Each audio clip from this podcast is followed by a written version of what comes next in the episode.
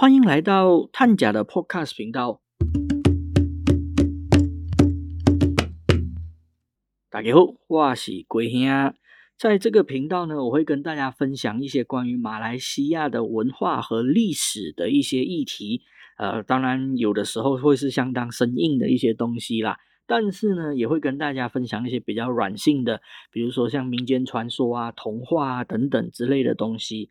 那今天要分享的呢，就是一则在马来西亚跟印尼都流传甚广的一个民间传说啊，或者你可以说童话故事啦，都 OK。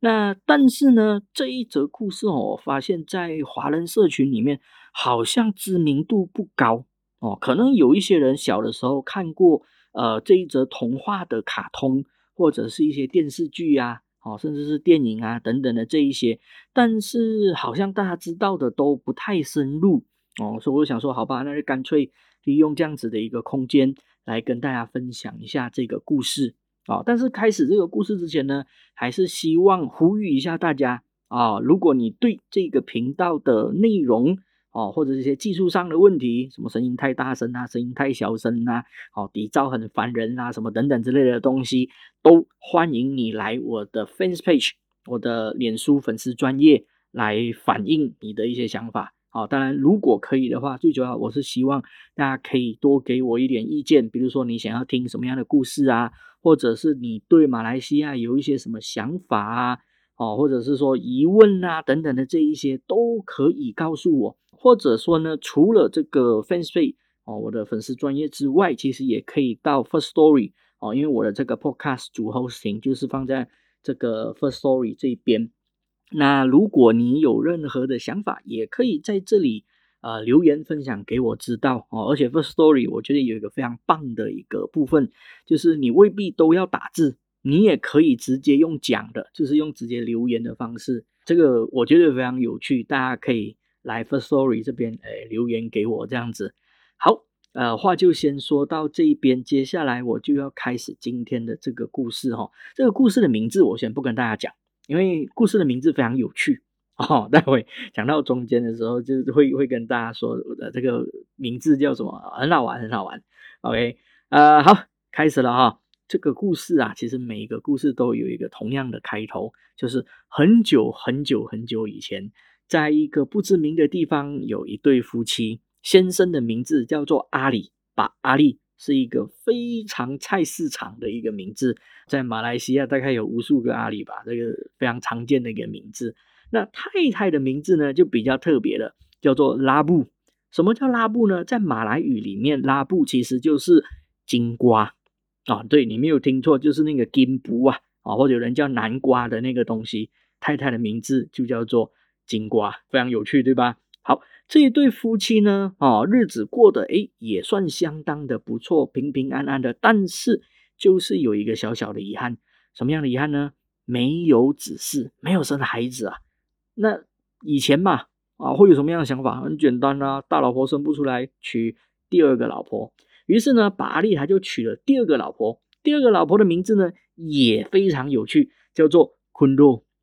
各位，如果你懂马来语的话，你就知道昆多它的意思其实就是冬瓜。哎，没有错，巴利他娶了两个老婆，一个叫金瓜，哦，一个叫冬瓜，有趣吧？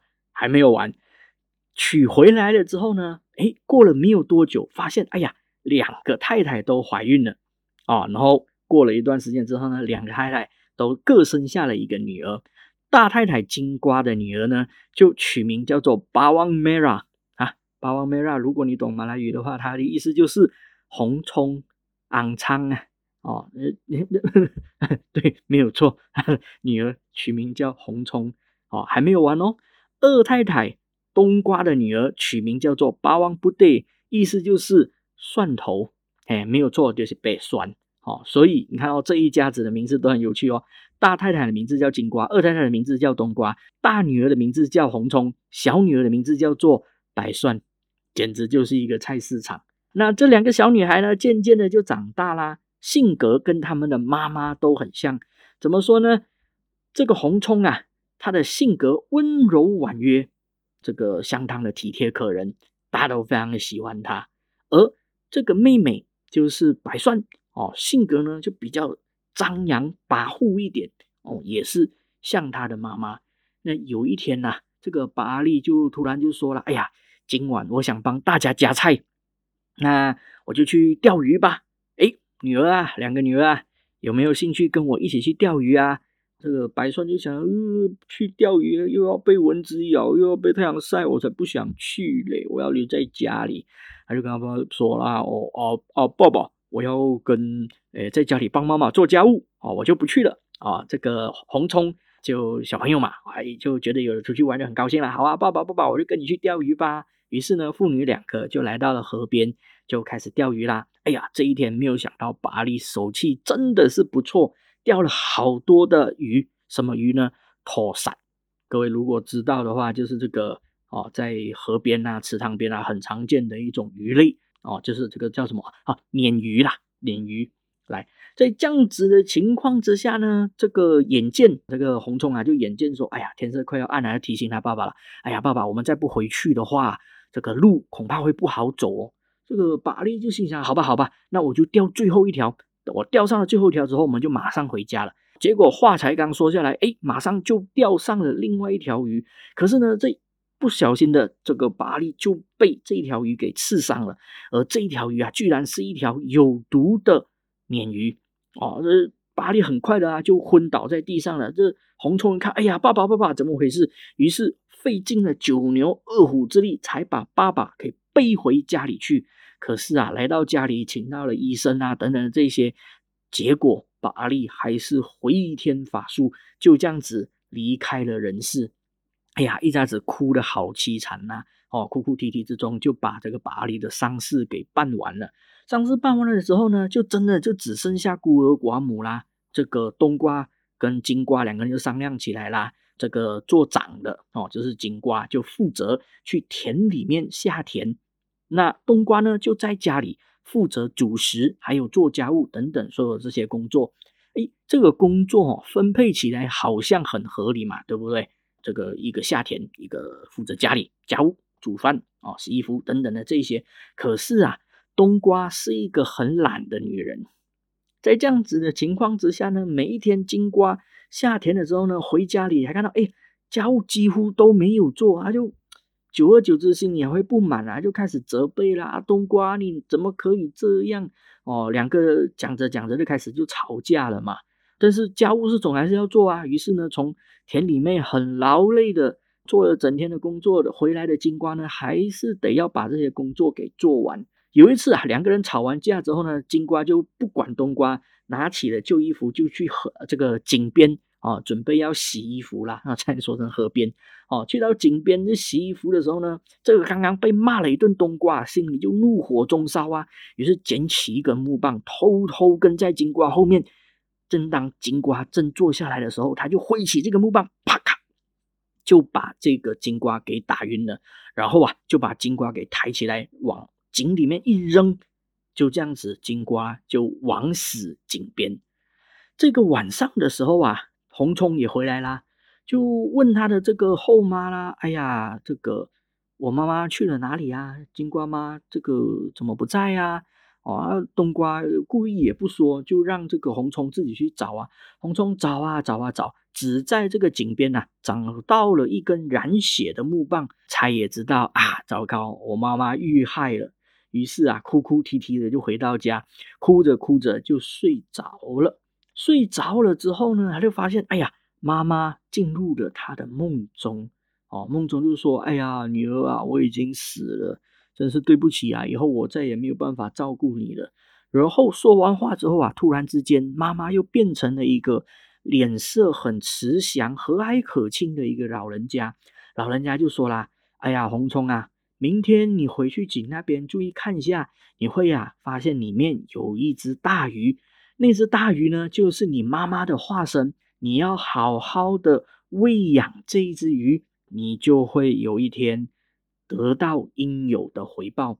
这个红葱啊，在半梦半醒之间，就听到这样的事情，也不知道真的假的。第二天醒来之后，就赶快跑到井边呐，跑到井边呢，一看，哎，真的哦，这井里面啊，有一条大鱼哦，什么鱼呢？是一条嘎瑞。哦，马来西亚人应该就很清楚啦。嘎瑞，我们很常有机会看到哦。那我有试图去查一下，好像没有什么台湾的俗名诶。反正好啦，就是一种大鱼啦，不管。哎，对了，刚刚忘了讲，我再补充一下好了。刚有人一定会想到说，哎，托萨会有毒吗？会会弄死人吗？我为了这件事情特别去查了一下，哎，还真的有一种托萨，它是有毒的哈。但其实并不是我们一般平常在吃的那一种鲶鱼那种 cat 呃 catfish 的那一种托萨。它其实是妥萨的一个近亲，外观跟妥萨很像。就是如果你由上往下看的话，这个妥萨跟这个鱼长得非常像。但是呢，实际上你把它拿起来看的话，它左右两边各有两条白色的线条。这种鱼呢，正式的名称叫做线纹满面哦啊。那台湾就有另外一个说法，把它叫做沙毛，是一种有毒的鱼类，它身上的刺是有毒的，被刺到的话。哦，是会中毒的，那会不会死不知道，我查不到资料哦。但是的确是有一种长得很像托萨托萨的亲戚啊，它是有毒的啊。这个巴利它就是这样子被毒死的。这边就补充一下这个资料，这样子。然后啊，我们回到红葱这边，红葱呢就每一天带着一些剩余的食物啊，等等的蔬菜啊、米饭啊等等这一些，跑去喂这一只鱼。那冬瓜跟他的女儿白蒜呢？两个人也是好吃懒做了哦，就每天命令这个红葱又要下田去工作，又要去整理家务什么等等的这一些，可以说是非常非常的恶劣。那红葱也没有办法，只能够在每天的百忙之中啊，想办法到井边去看一下，据说是他妈妈的化身的这一只鱼。那这个冬瓜跟白蒜啊，两个久而久之就发现说，哎，为什么这个红葱常常跑到井边去，然后对着井说话？甚至啊，白蒜还听到，听到什么？听到这个红葱啊，对着井里那只鱼叫妈妈。哦，这个冬瓜就猜想出来，哇，搞不好这一只鱼就是那个金瓜的化身。那该怎么办呢？两个想了一想啊，就想出了一条恶毒的计谋。怎么样呢？就把这一只鱼给捞起来，然后煮成鱼汤，还让这个红葱啊，把这个鱼汤给喝下肚子去。第二天。这个红葱又来到井边啦，可是怎么呼唤？哎，这个鱼都不来。这个时候，冬瓜跟白蒜就出现在旁边啦。啊，你不用叫了啦，昨天晚上你吃的那一只鱼，就是井里的那一条嘎类。哇，这个红葱一听，呃，为什么你们要这么做？你们真的是太过分了。哦，这个冬瓜跟白蒜也不管他，两个人这样走掉啦。然后红葱就哭啊哭啊哭。哦，就哭倒在井边哦，然后就哭到晕死过去了哦，可能是有点贫血啦，哭到晕死过去了哦。然后呢，晕晕过去了之后啊，他又在梦中呢，又看到这个老人啊，那个老人就跟他说啦：“没有关系，你赶快啊，把这个鱼骨，就是昨天吃鱼的剩下的鱼骨啊，给埋起来。埋起来之后呢，你的妈妈又能够继续陪着你了。”哟，这个红葱心想。怎么这个老人又来了啊？上一次讲的很准嘛，那就这一次也还是照着做吧。于是呢，他就把这个鱼骨给找了出来，找了一片空地，就把这个鱼骨给埋了下去。结果没有想到，才隔没有几天，埋鱼骨的地方啊，就生出了一棵好大的榕树，枝繁叶茂哦，可以遮蔽太阳，非常漂亮的一棵榕树。这个红虫当然非常高兴啦，每天就来到这个榕树下啊，就玩耍啊、休息呀等等的这些，甚至利用榕树的这个枝桠、树干、树叶等等的这些，编了一个秋千，就在这个榕树之下，他每一天就会在这个秋千上面唱歌，唱着唱着啊，这个秋千就会突然自己给荡了起来。啊啊！各位，这个是一个神话故事哈。七月已经过了，我没有在讲鬼故事的哈。OK，啊，这个榕树下的秋千呐，就自己给荡了起来。有一回呢，有一个皇家侍卫就经过了这个地方，就看到了这样子一个场景：一个很漂亮的小姑娘，唱着很动听的歌曲，在荡秋千，而且这个秋千呐，很明显是自己在移动的。哇！这两个皇家侍卫一看这个事情不得了，赶快回到王宫去，就禀告国王他们的见闻呐。哇，这个国王一听，哎呦，这个真的是非常的有趣。那不如你们就带我过去看吧。第二天就急急忙忙的来到了这一棵榕树下。可是来到榕树下呢，当时啊，红葱还没有来到现场，但是旁边的冬瓜就发现了这一件事情，哦，就赶快把他女儿白蒜也带过去啦。哦，就跑去跟国王讲说啊，那个呃荡秋千唱歌的女孩就是我女儿啦，就是白蒜啦。然后这国王就说好啊啊，那你来表演一下好了。这个白蒜呐。就战战兢兢的就坐上这个秋千哦，扯开喉咙就开始唱哦，当然就唱的非常的难听，这个秋千当然也就没有荡起来啊。国王就生气啦，哦哦，你们这两个可恶的人居然敢骗我，太可恶了哦。这时候皇家侍卫哦，刚刚讲过的那两个侍卫就也跑来了，就说哎不对不对，我们见到的那个女孩不是这个人。那国王就非常生气啊，准备要把他们两个拖去砍头。这个时候呢，红虫就出现了。国王，拜托不要，千万不要砍我的后母，还有我这个妹妹的头啊！这个国王一看啊，哦，她是你的后母跟妹妹吗？那你告诉我，可以让这个秋千自动荡起来的是什么人啊？禀告国王，其实就是我啊。国王就说：“哦，是你吗？那你上去试试看。”哎，果然这个红葱啊，就坐上了秋千呢，就开始唱起他的歌谣。这个奇迹般的。事迹再次的发生，哇！呃国王一看，好美丽的姑娘，好动听的歌声，就决定现场就向红葱求婚。哎呀，姑娘嫁给我吧！这个红葱当然也就一口气答应了下来。国王，你国王求婚你会不答应吗？哦，呃，也很难说啦，可能有人会不答应啦。哦。但是的确，这个红葱啊，就这样子把这个婚事给答应了下来。然后呢，他就这样子的嫁进了宫中。进入宫中之前呢，他就要求国王啦：“哎呀，能不能把我的这个后母还有我妹妹也接进宫中？”各位，这个真的是一个很高尚的情操哈。那不管如何哈，这个冬瓜跟白蒜这两个哈，心肠真是非常的恶毒，还是要想尽办法来陷害他。就跑去跟这个红冲就讲啦：“哎呀，你要让这个国王能够一直爱你呀，你要常常问他，他究竟爱不爱你啊？”哦，这个红冲也是心思很简单嘛。就听信了这句话啦，就每天都跑去问国王：“哎呀，国王你爱不爱我啊？你爱不爱我啊？”哦，一次两次可能还好，听多了是说实在话真的很烦的。有没有发现这个是一个很现代的梗哦？很多我们在网络上看的一些影片，这些女朋友好像都很爱问男朋友：“你究竟爱不爱她？”什么之类的。那不管王国王听久了就很生气了嘛，就不高兴了嘛。然后这个时候呢，冬瓜跟白蒜又跑去跟红葱讲啦：“哎呀。”这个我有一个方法可以让你跟国王都交上好运，什么方法呢？你就把那个竹笋啊上面的那个细毛给刮下来，然后撒在你们的床上。各位，如果你知道竹笋的细毛，那个是非常讨厌的一个东西啊，弄到身上可以说是非常的很痒难耐哦。这个红葱他居然也信了，而且还真的就这么做。啊！国王一睡下去，满身很痒，当然就火气就上来。一问，哇，居然是自己的王后干的好事，哦，就责备他啊，你怎么这么笨哦？然后这件事情就这样子过去了。后来冬瓜跟白蒜又出鬼主意了，就跟他说啦：“哎呀，要趋吉避邪啊，最好的方法呢，就是在门上面放一把斧头。”这个红虫他 又听信了，于是呢就拿了一把斧头给放在门上。国王一经过这个门的时候，一看，哇！是谁居然敢把斧头放在门上？这是想要谋害吗？哇！这个结果一问侍女啊，一听哇，居然是皇后给放上去了。于是就把这个红虫给抓过来啦。哦啊，皇后啊，你究竟为什么要这么做？难道你是要谋反吗？那个红虫也是很天真嘛，浪漫哦，就把他的这个后母跟他的这个妹妹就给供了出来。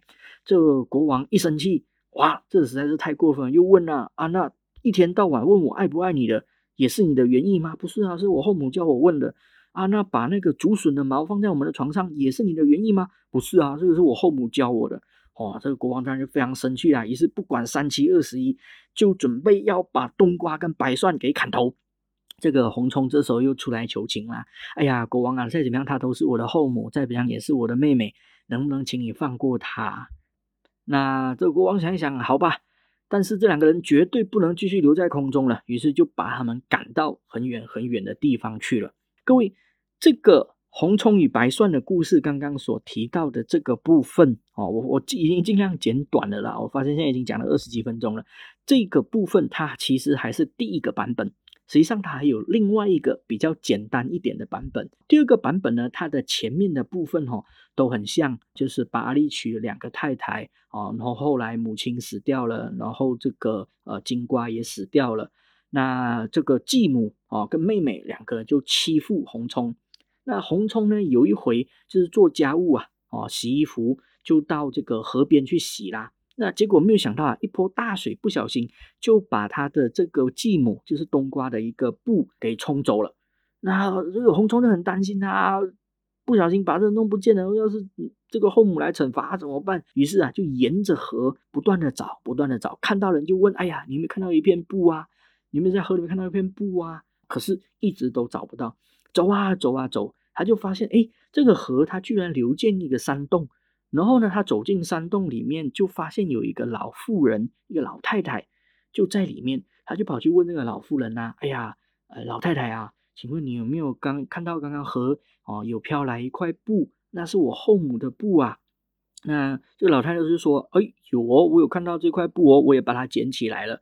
可是呢，要我还给你是有条件的，你必须帮我做家务。”这个红虫一听啊，很简单啊，家务我常常做啊，没有问题。既然您老人家要求，那当然我是乐意之至哦。于是就非常勤快的把这个老太太所住的地方给整理的张窗明几净哦，可以说是非常的高兴啊。这个老妇人一看，哎呦，很好很好，很棒很棒。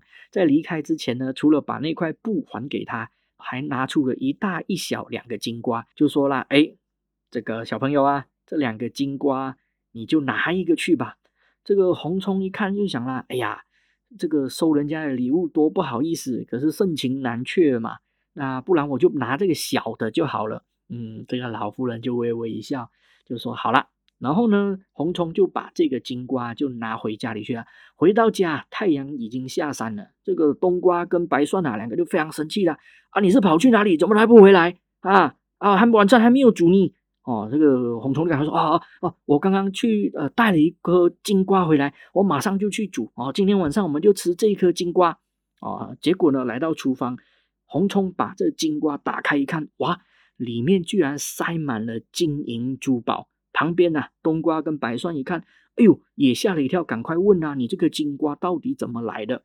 一听完这个故事之后啊，冬瓜就心想啊，哎呀，要是如果能够拿到大颗的那一颗金瓜，那不就是有更多的金银财宝吗？于是就命令他的女儿明天一样画葫芦，一模一样去河边洗衣服，故意让河水冲走一块布，然后就找到了这个山洞，就一样在这个山洞里面看到这个老妇人呐。这个老妇人当然就提出了一样的要求，可是啊，白蒜是个懒鬼。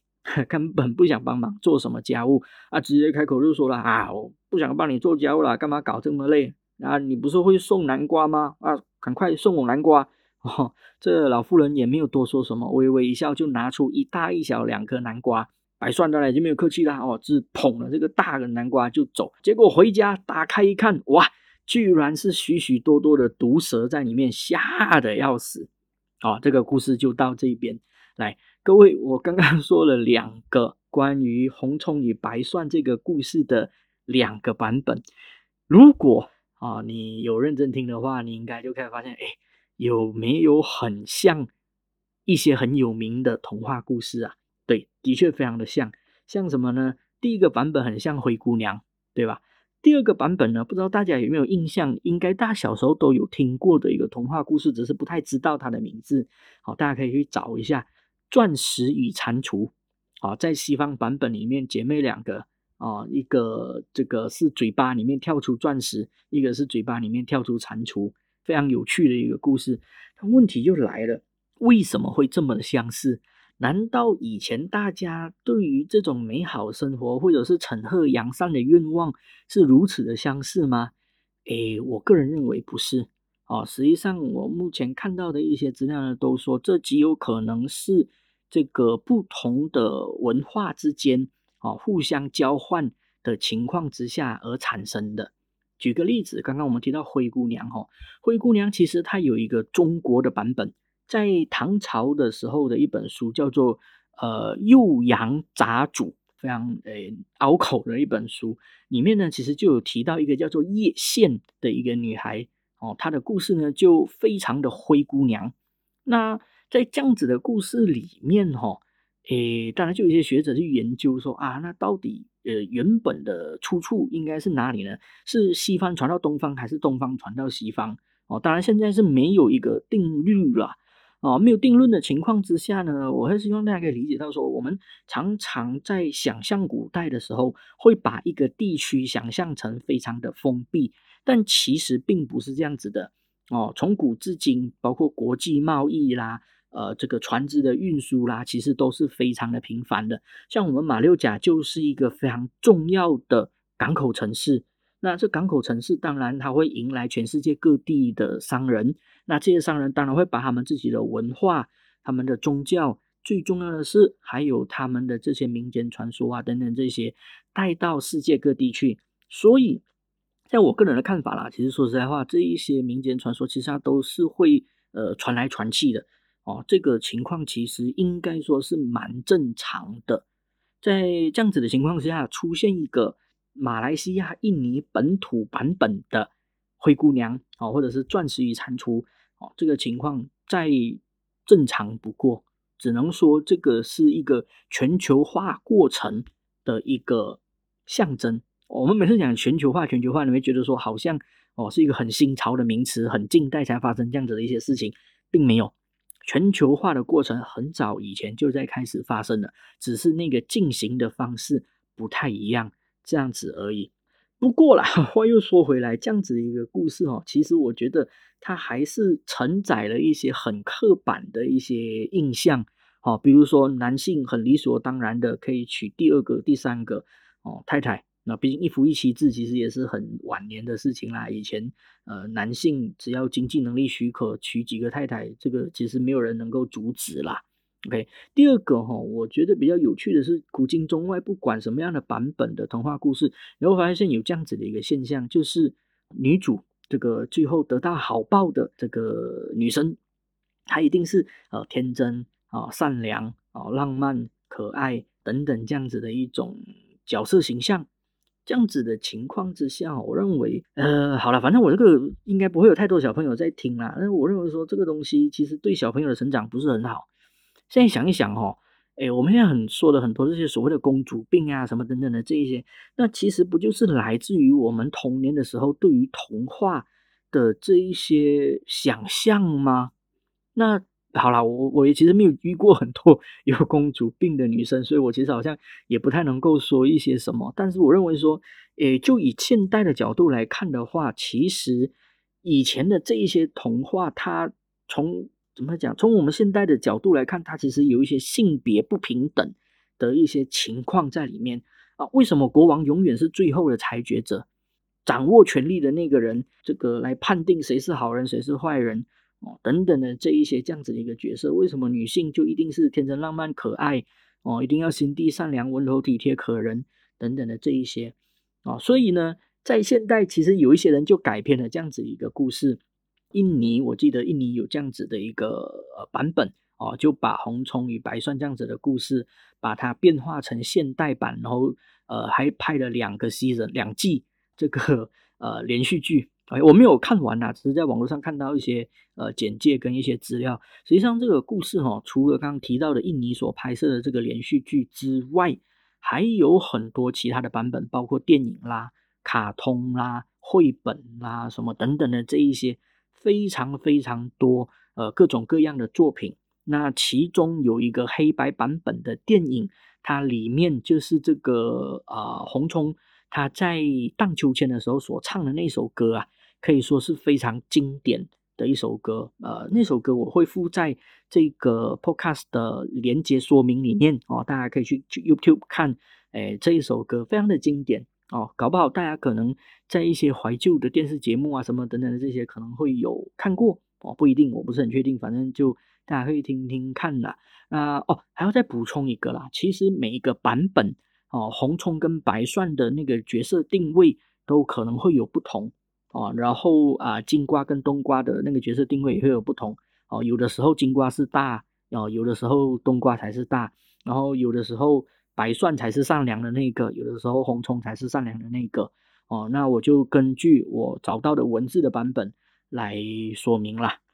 好，诶，今天的分享我想就到这边。大家如果诶有什么意见的话，就像我刚刚说的，希望大家可以到我的粉丝专业、我的 fans page，或者在 First Story 的这个留言的这个地方，哦，告诉我你的想法。你可以 complain，可以靠腰，哦，可以来骂我，哦，也可以告诉我你接下来想要听什么故事。